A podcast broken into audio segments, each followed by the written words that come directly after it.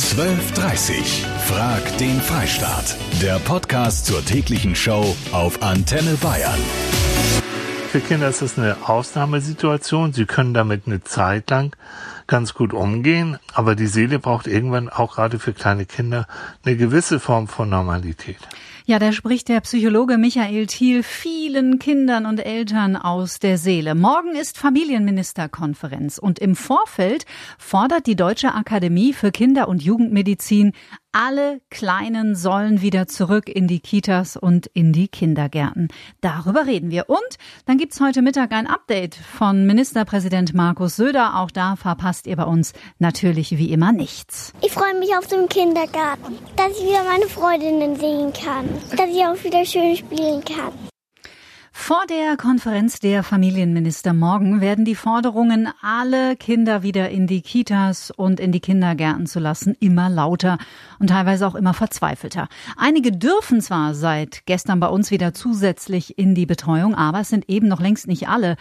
Die Rolle von Kindern, was Infektionen angeht, die ist in der Corona-Pandemie nicht final geklärt. Es gibt da unheimlich viele unterschiedliche Meinungen und auch Interpretationen zu diesem Thema. Deswegen ist ein klarer Weg auch nicht ganz einfach. Die DAKJ, das ist die Deutsche Akademie für Kinder- und Jugendmedizin, macht sich für die Kinder stark. Generalsekretär Professor Hans-Iko Ruppertz, wieso ist es nach Ihrer Einschätzung dringend Zeit, dass die Kleinen wieder zurückkommen ins normale Leben? In Deutschland sind wir ja relativ günstig mit der Pandemie umgegangen, haben Glück gehabt, dass wir später dran waren und haben auch vieles richtig gemacht. Und die Pläne, die dann dafür vorlagen, waren ja diejenigen, die für die asiatische Grippe, also für die Influenza gemacht worden sind. Mhm. Und weil bei der Verbreitung des Influenza-Virus die Kinder eine wichtige Schrittmacherrolle spielen, war es dann nach diesen Plänen Teil dieses Konzeptes, äh, Schulen und Kindergärten zu schließen. Inzwischen wissen wir mehr. Inzwischen wissen wir, dass äh, die Verbreitung des neuen Coronavirus nicht wesentlich äh, mit den Kindern zusammenhängt. Also in der Epidemiologie dieses Viruses spielen die Kinder keine Rolle. Sodass man, wenn jetzt die zweite Welle kommt, zum Beispiel die Kindergärten und Schulen wahrscheinlich gar nicht wird schließen müssen.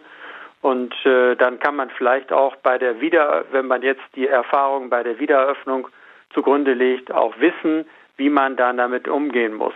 Sie haben das sehr schön formuliert. Sie haben gesagt, das soll kontrolliert vor sich gehen. Kontrolliert insofern, dass natürlich die Hygienebedingungen eingehalten werden müssen.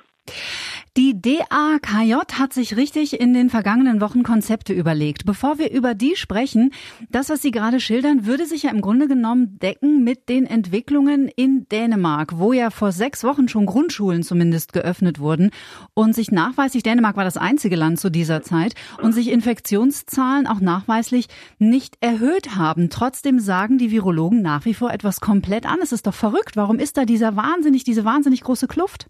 Ja, ich sehe da gar keine Kluft. Äh, das ist, äh, glaube ich, eher eine unterschiedliche Interpretation ähnlicher Daten. Die Virologen, die haben ja wesentlich dazu beigetragen, insbesondere Herr Drosten, nicht hat ja wesentlich dazu beigetragen, dass wir in Deutschland eine rationale Politik mit dieser Pandemie durchgeführt haben und äh, deswegen herzlicher Dank ja. an Christian Drosten. Die haben das wunderbar gemacht und wir sind, gehen völlig d'accord mit denen, aber hier in diesem kleinen Fall sehen wir die Daten etwas anders.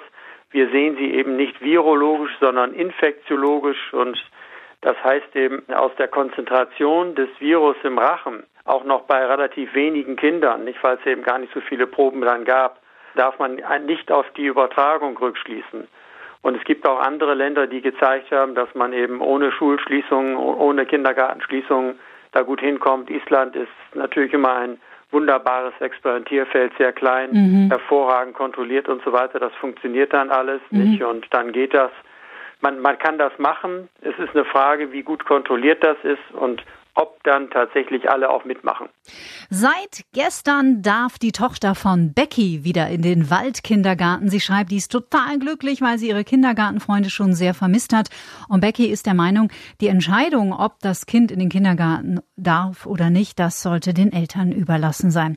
Ja, kontrollierte Infektionsketten anstatt in Anführungsstrichen Schutzhaft für alle ist auch das Motto der DAKJ, das ist der Dachverband für Kinder- und Jugendmedizin in Deutschland machen sich stark derzeit für Kinder in der Corona-Krise. Professor Ruppertz, Sie haben in den vergangenen Wochen ein Konzept entwickelt, wie das auch bei den Kleinen funktionieren könnte mit Corona und Kindergarten und dieses Konzept auch den Familienminister vorgelegt. Was beinhaltet es?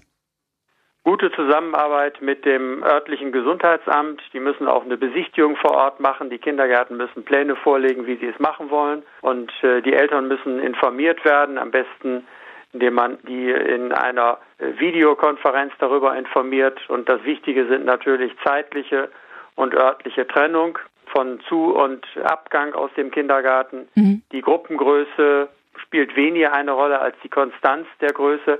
Also es darf nicht so sein, dass dann, sagen wir, eine Gruppe von zwölf Kindern zwar konstant immer zusammen ist, aber sobald äh, die Zeit vorbei ist, spielen die alle zusammen auf dem Hof. Das geht nicht. nicht? Mhm. Dann hat man natürlich eine Durchmischung und insbesondere die Erwachsenen, die bringenden Mütter und Väter bitte nicht intensiv vorher ohne Sicherheitsabstand einzuhalten, die neuesten Nachrichten austauschen im Kindergarten, sondern die Kinder bringen und danach gehen und nicht mit den anderen reden. Und wenn lieber telefonieren.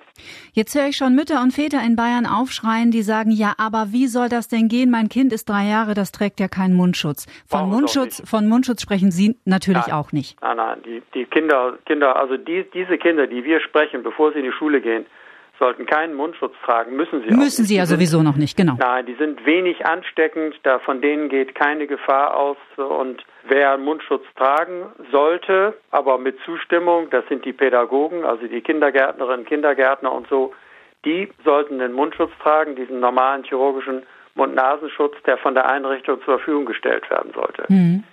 Ja, soweit das Konzept. Was die Familienminister dazu sagen, das erfahren wir dann hoffentlich morgen. Professor Hans-Iko Ruppertz war das von der Deutschen Akademie für Kinder- und Jugendmedizin. Ja, vielen Dank für Ihre Unterstützung. Herzlich gern. Professor Ruppertz, alles Gute. Ihnen auch. Sollen alle Kinder wieder zurück in die Kitas dürfen? Jennifer findet schwierige Frage, zu der ich kaum eine eindeutige Antwort geben könnte.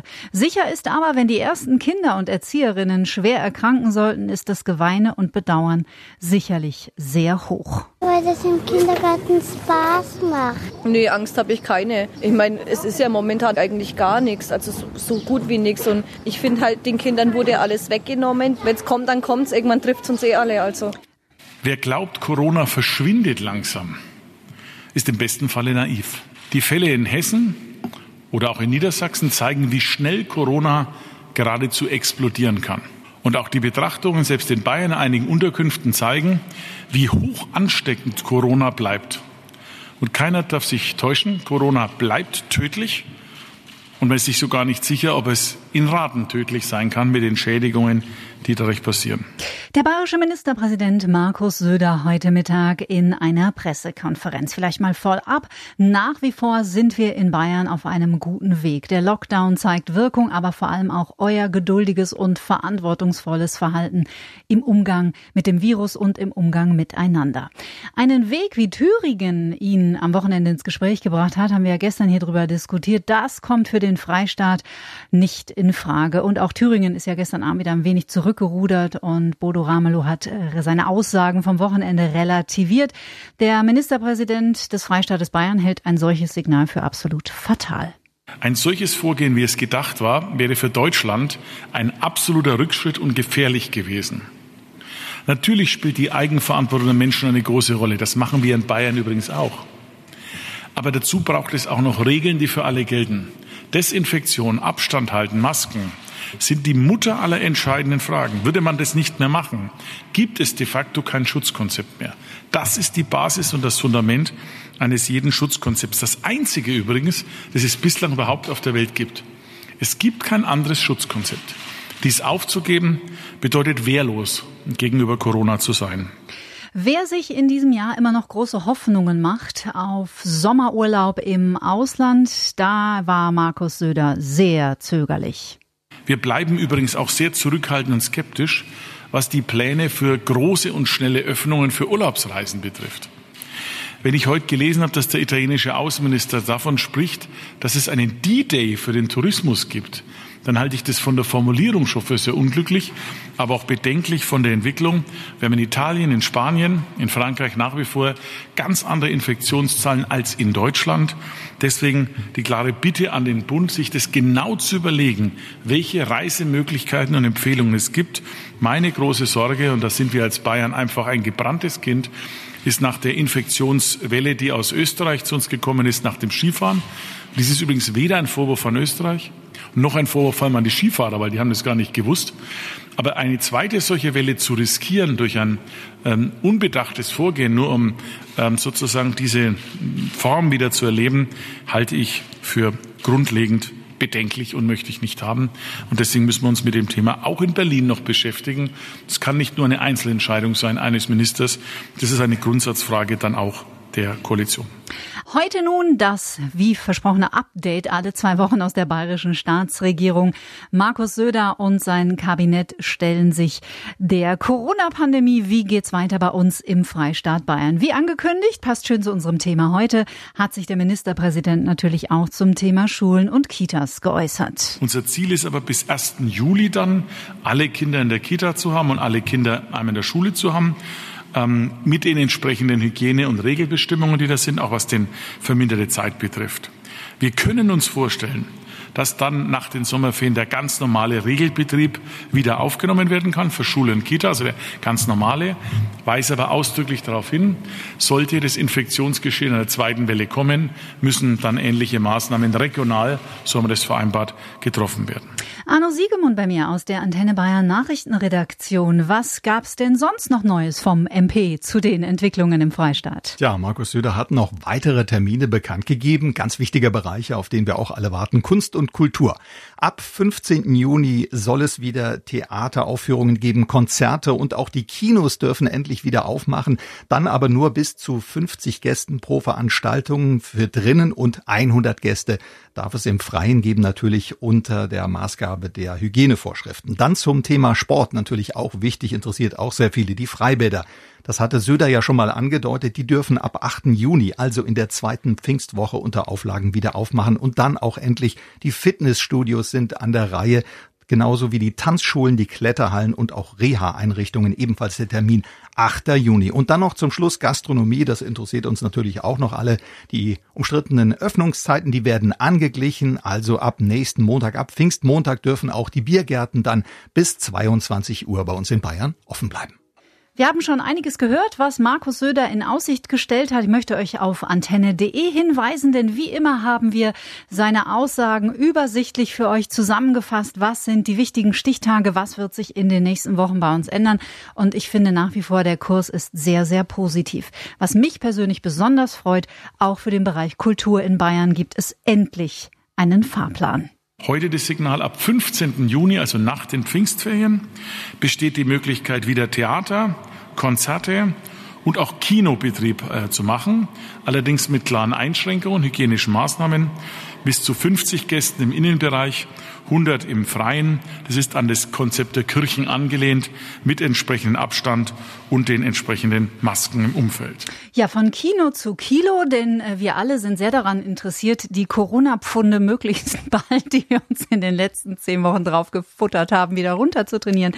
Deswegen gibt es auch gute Nachrichten für den Bereich Sport. Bäder, sowohl frei im Freien, also nur Bäder im Freien, keine Hallen, keine Wellness oder keine Saunen. Bäder im Freien in der zweiten Pfingstwoche, dann ab 8.6. Das gilt auch für normale Freibäder, das gilt für Hotellerie und auch für Thermal, immer mit entsprechenden Hygiene.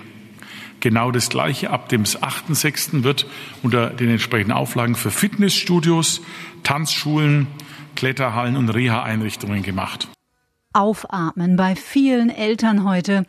Nach zehn Wochen zwischen Homeoffice, Kinderbetreuung daheim und Notfallbetreuung dürfen ja die Vorschulkinder seit dieser Woche wieder in ihre Betreuungseinrichtungen, Einrichtungen, Kindergärten und Kitas weiter zu. Aber Ministerpräsident Markus Söder hat heute Mittag gesagt, der Plan ist, alle bis zum 1. Juli wieder zurück in die Kindergärten und Kitas zu schicken. Mediziner Professor Gustl Stich vom Klinikum Würzburg Mitte. Halten Sie persönlich es für gefährlich, Kindergärten und Kitas wieder zu öffnen?